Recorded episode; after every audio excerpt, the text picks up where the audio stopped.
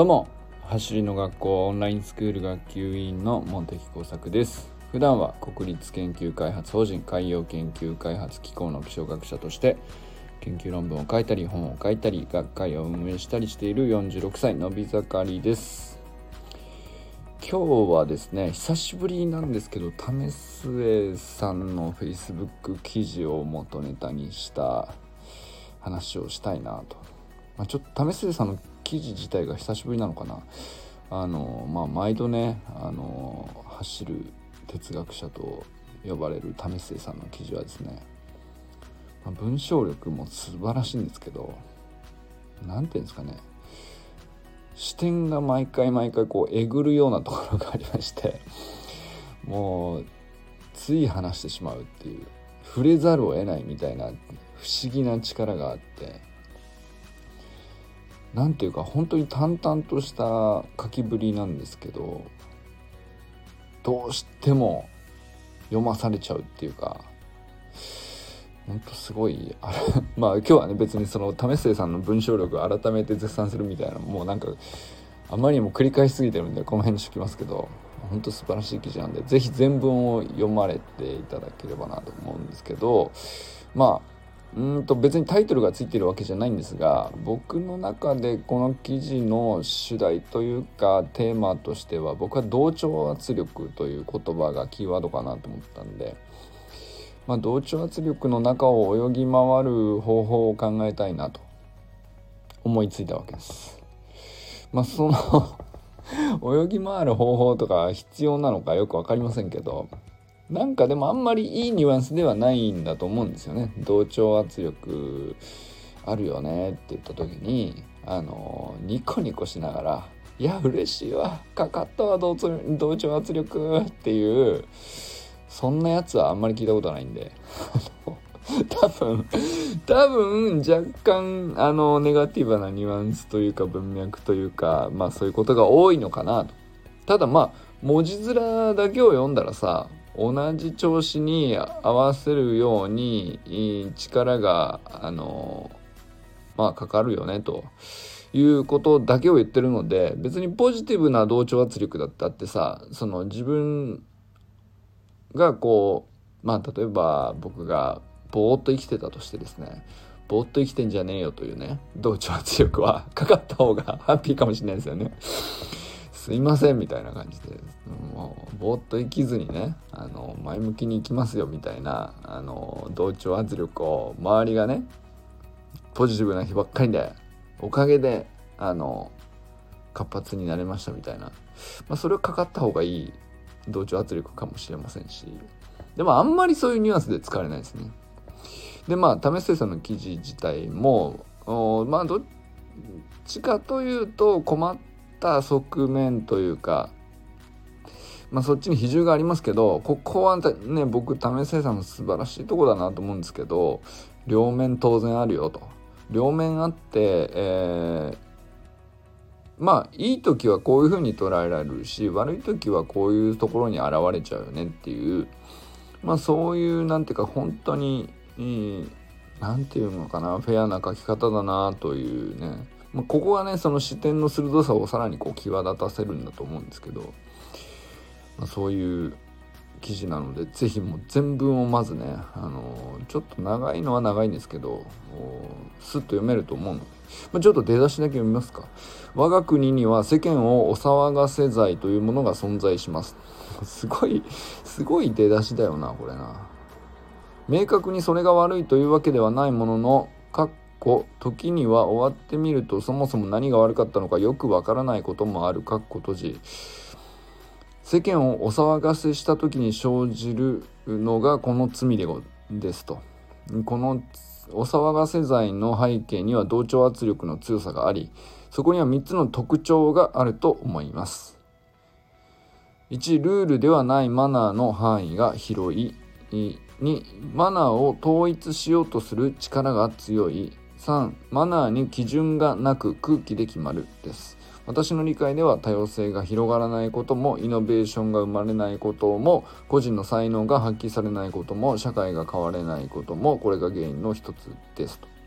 まあ、ここまで書くとちょっとやっぱりあの後ろ向きなニュアンスというか同調圧力困ったもんだなっていう出だしではあるんですけど、まあ、かといってこう一方でねその例えば、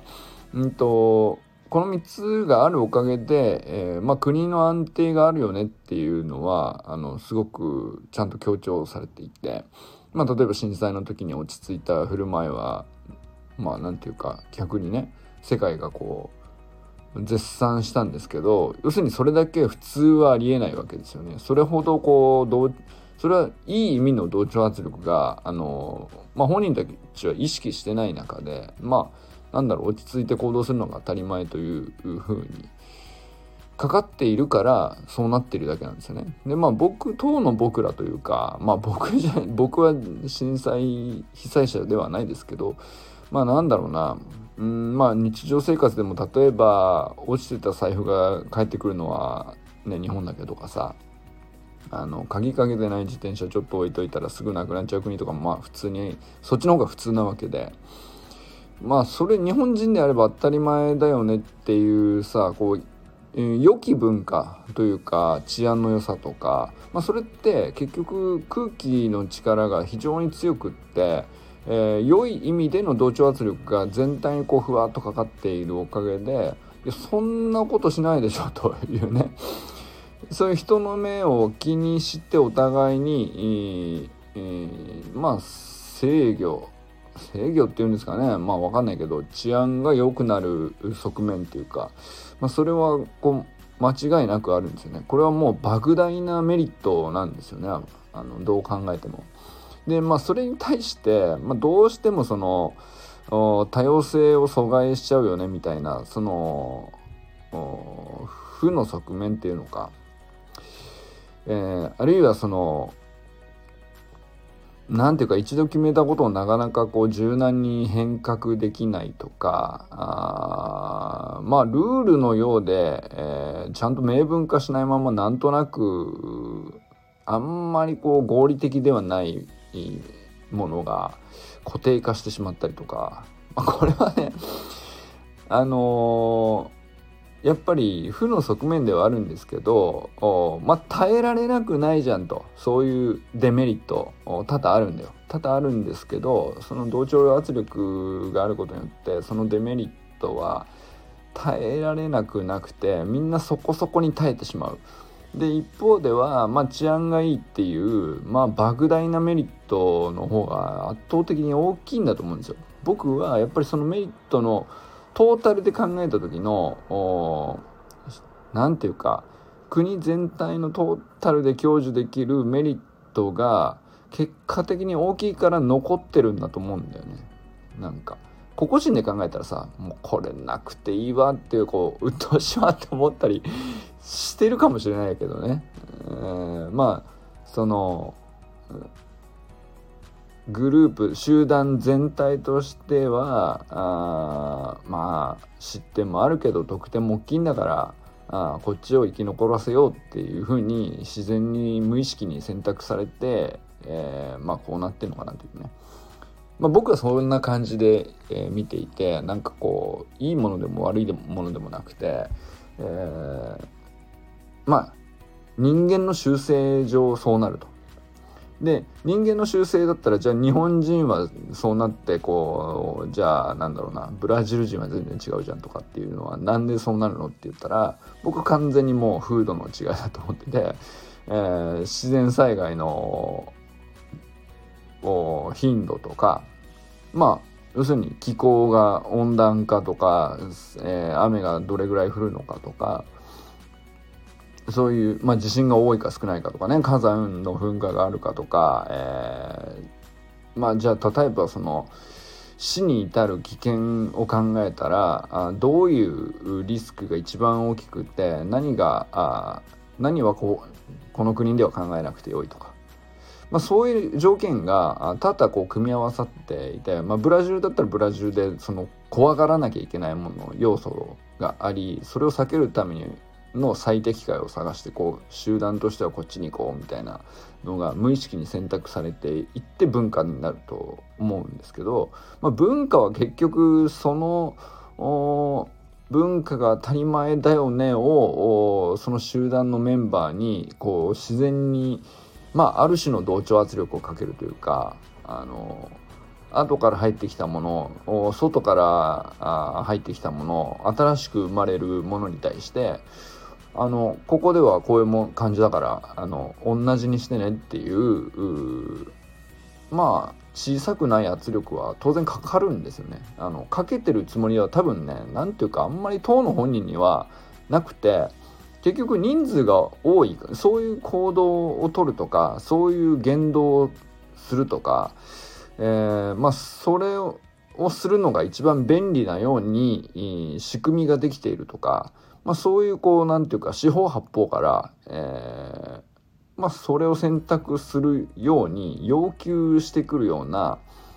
うーん、まあ、環境になっていくからあの、まあ、そこにこう違和感があろうと反発したくなろうと結局それを要求してくるっていう。なんかそういうものをなんか同調圧力というふうに言うのかなと。でまあだから大多数がかけている感じなのでうんと誰か個人とか特定の団体であるとか特定の思想を持った人がかけているものではないので逆にこう外すのは大変だよねっていうね。で同調圧力を逆にかけかかってるなーって感じる個人の感覚としてはおそらく要するに自分が少数だなと。自分の感じ方であるとかうんやりたいことを思いついてそれを広げたいなとか思う時にどうやら少数で元からこう無意識に存在している常識であるとかそのまあいわゆるね大多数があのかけてくる多数派の同調圧力ですよね。それに対してこうすごいこう何て言うか相手が兄弟だし辛いしでもこの自分の欲求に対してはなんかベクトルが違うよと、まあ、こういう時に同調圧力という言葉を思いつくんじゃないかなと 思うんですよね。まあ、要するにその圧力のかかる向きがですね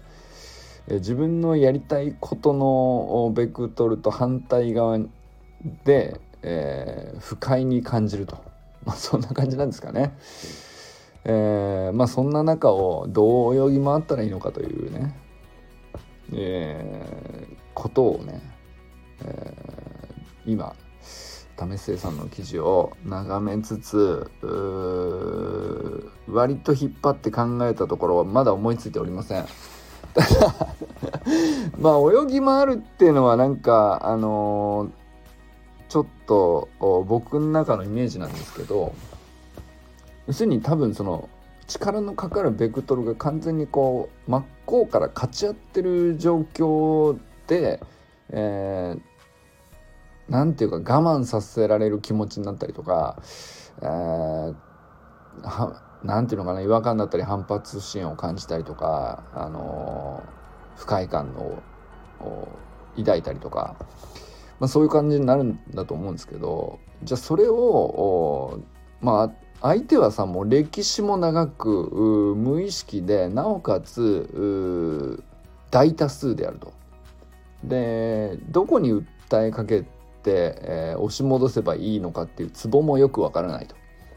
なぜなら無意識なので、えー、理屈を唱えて誰かに訴えたところであの言われた方もさ「俺に言ってんすか?」みたいな感じになるんだよね。俺がかけてるつもりでもないけどえっとなんかどこに届けたらいいんですかねその話はっていうね 多分そのその噛み合わない状況でうんでもまあそのあある程度ねその発信することによっていやちょっと僕はこうしたいしその同調圧力は辛いですっていうことを言葉にすることで仲間が現れる可能性はあるんですけどでまあそれによってある程度ねその居心地の悪さは緩和される可能性はあるんですけどうん跳ねのけるみたいなことはまあまず不可能かなと。うんもう歴史が違うし数の力も全然違うしたあんまりその真っ向勝負の意味はないというかうんま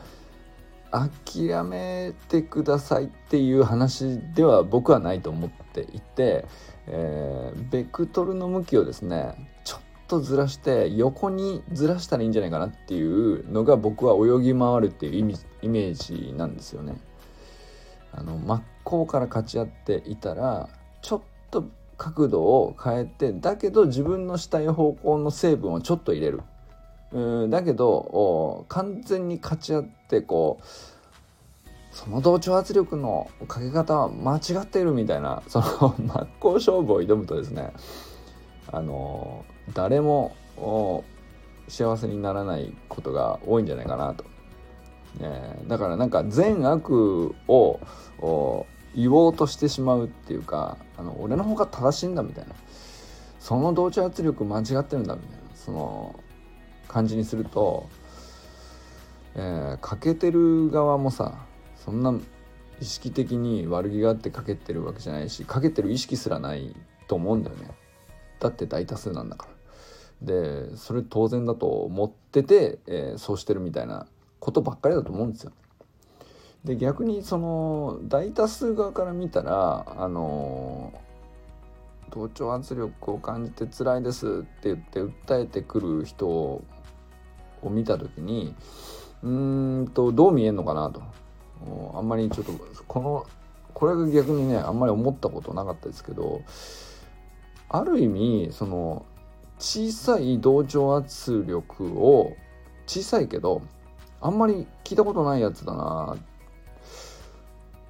でもなんか理由があって必死に訴える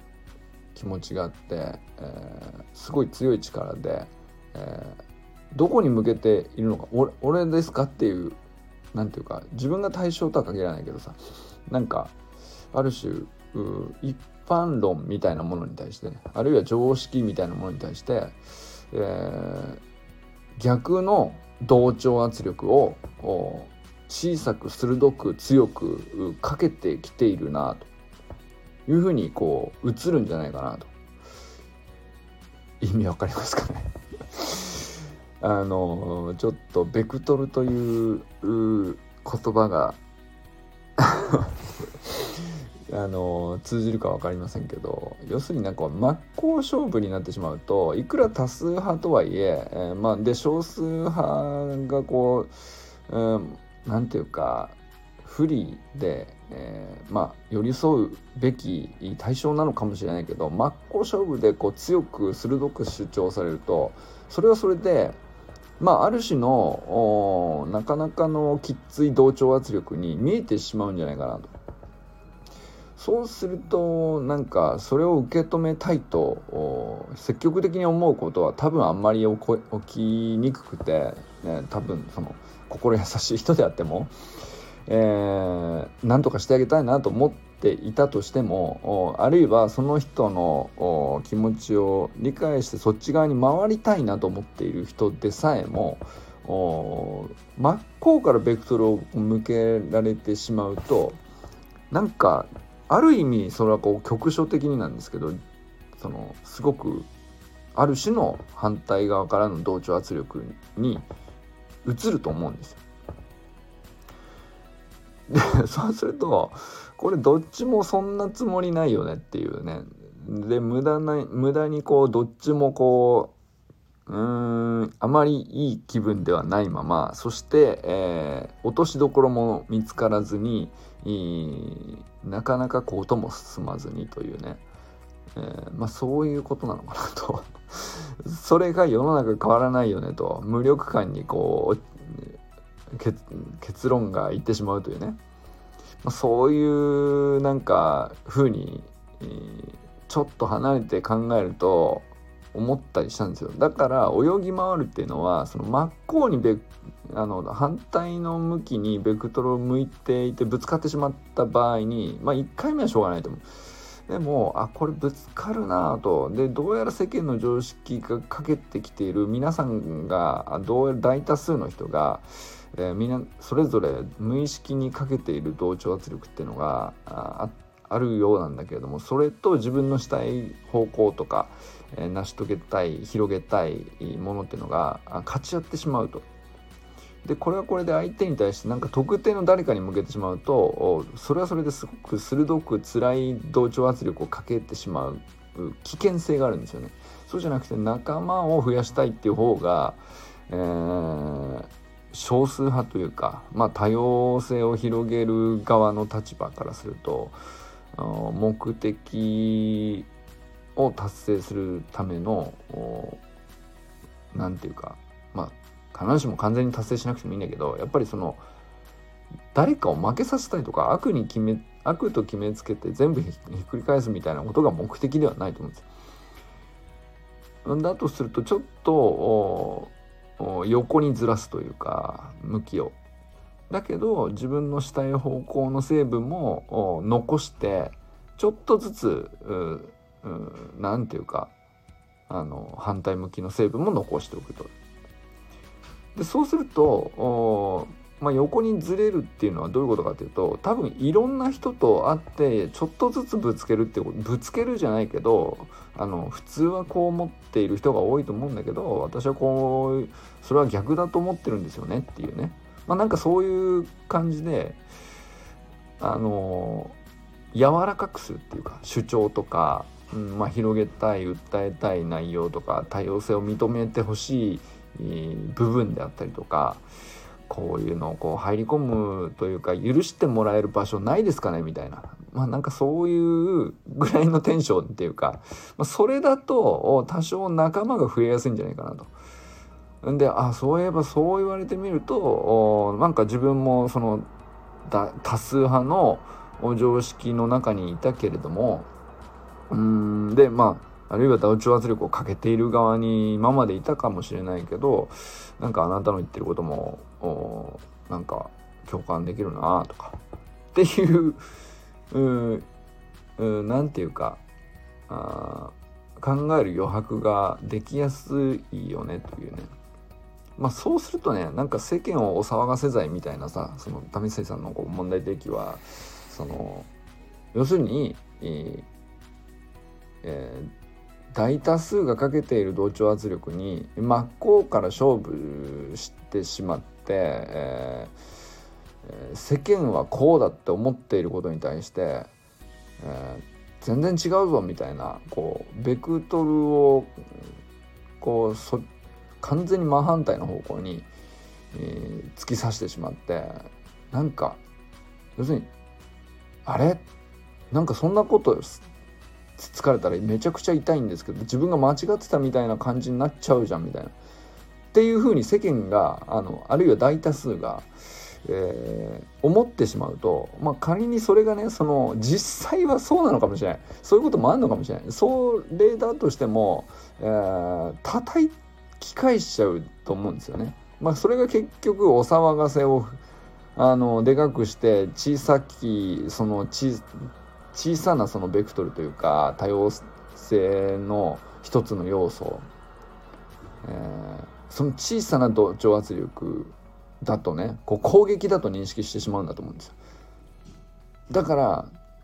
なんか俺らを突き刺してきたぞと。あのあの鋭い槍は危ないからあの丸めてあのすりつぶそうみたいな 多分そういうねなんかモードに入っちゃうんじゃないかなと。まあそれでこうなんだ炎上だとかあの騒がせ罪みたいなことにあのわーっと乗っかってしまうっていうね。で乗っかっちゃうのはみんな別にその心がみんなすさんでるからとかあの優しい人優しくない人が多いからとかってあんまり思わないんですよ。多分優しい人もたくさんいるんですよ。まあ優しくない人もあの、うん、まあまあの数いるのかもしれないけどそうじゃない人も乗っかってしまうことは結構あるんじゃないかなと。うんでそれって、えー、優しい人に対してでもこうなんかあの攻撃の輪に乗っけせ乗っけてしまうっていうのは多分何かこうあの押しちゃいけないとこを押しちゃって、えー、もうちょっと横にずらしてたら痛くないし寄り添えたかもしれない、えー、分かってくれる人ももうちょい多かったかもしれないっていう。なんかそういう感じがねあの為末さんの記事をこう全編通して読みながらあのまあいろんなことをこうね思い出しつつ自分もいろいろあったわけで。まあ多分ね誰でもあると思うんだよ。その自分が、えー、多数派にいて同調圧力を無意識にひょっとしたらかけていた側だったかもしれないなあの子に対してはっていうのもあの思い出すこともあるし逆にその俺はこうだと思うけどないろいろ調べた結果こっちの方絶対合理的だと思うけどなと。でもそれを言ったらなんかえらいすごい反発されてそんなわけないだろみたいな感じの言われ方をするというね。まあなんかそんな感じですね。そんな経験ってこうある程度こう思い起こすとですねあんまり具体的に言うと差し障りあるぐらいな感じで多々あるんです。直近でもある。なんだったら。割とあるよねっていう。うん。でまあそれをでもね多分なんかあの割とこうあちこちぶつかってきたけどよく怒られたしまあ今でも怒られるんだけどあので同調圧力に負けないぞみたいな感じの 気持ちになってた時期もあるんですけど多分だいぶうんそれはあの非生産的だなと思い始めていてあのあみんな悪くないんだと。誰も悪くないけどこれ戦うと全員が負けた状態になっちゃうからあのちょっとずらして、えー、別な方向からこう自分の価値観は自分の価値観で置いといて、えー、同調圧力は同調圧力って存在をよく観察してで、えー、もうちょっと別な視点に立つことはできないもんだろうかみたいなその横に視点をずらす努力をするっていうか、まあ、そうするとちょっとずつこうあなんかこうこれだったら通るかもしれないっていう道があ見えることもあるよねっていう、まあ、ちょっとだいぶ抽象的な話しててあれなんですけどまあでもねみんなそれぞれ具体的な あのー、実例といえば、まあ、それぞれ皆さんの中にあると思うんだよ。これはもう確実にあると思う。あのー、同調圧力だなと思った経験。逆に、でも、その、あんまり考える機会なかったかもしれないけど、これは一般常識でしょうと。あいつ変でしょうと思ったあこともあったと思うんです。で、それってってその人に対する同調圧力をかけた側の多数派の一人に自分がいるっていう状態なんじゃないかなと思うんですよ。でそう見ると結構な実例がそれぞれねあのあるんじゃないかなと思うのでまあでその意味で、え同調圧力っていう言葉のニュアンスをこうまあ普段ね誰だってそんなにこう具体的に考えないし抽象的な言葉であることはそもそもねまあ、概念だからあのなんていうかカチカチに定義されるもんじゃないけどあのまあ為末さんの記事をあのぐるぐるっと読むと